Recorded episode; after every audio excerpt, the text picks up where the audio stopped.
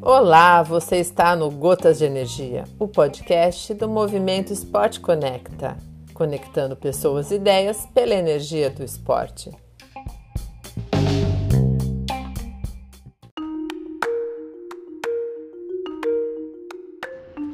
Olá, eu sou a Fernanda Gavioli, médica nutróloga, e o Movimento Esporte Conecta me convidou para falar sobre o doping no esporte amador, um tema que vem ganhando cada vez mais relevância pelo aumento de casos e cada vez mais comum em esportes de endurance, como por exemplo o triatlo.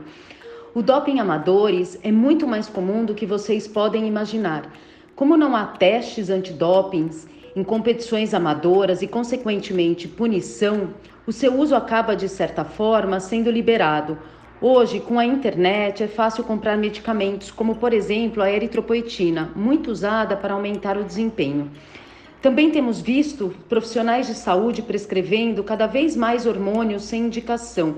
O tal chip da beleza, que hoje está muito na moda e que a maioria das vezes contém gestrinoma, tem sido muito usado. E não há base científica nem estudo de segurança e eficácia da gestrinoma por meio de implantes, então não há nenhuma indicação aceitável. E seus riscos incluem aumento de clitóris, alterações menstruais, alteração da fertilidade, alterações cardíacas e hepáticas. Também temos visto muito uso de testosterona que tem sido prescrita por profissionais de saúde de forma abusiva, tanto para homens como para mulheres causando graves problemas de saúde, entre eles alterações metabólicas, alterações cardíacas, dislipidemia, hipertensão, arritmia, distúrbios de coagulação, fibrose, entre outros. Não existe uso consciente de anabolizantes, que isso fique muito claro.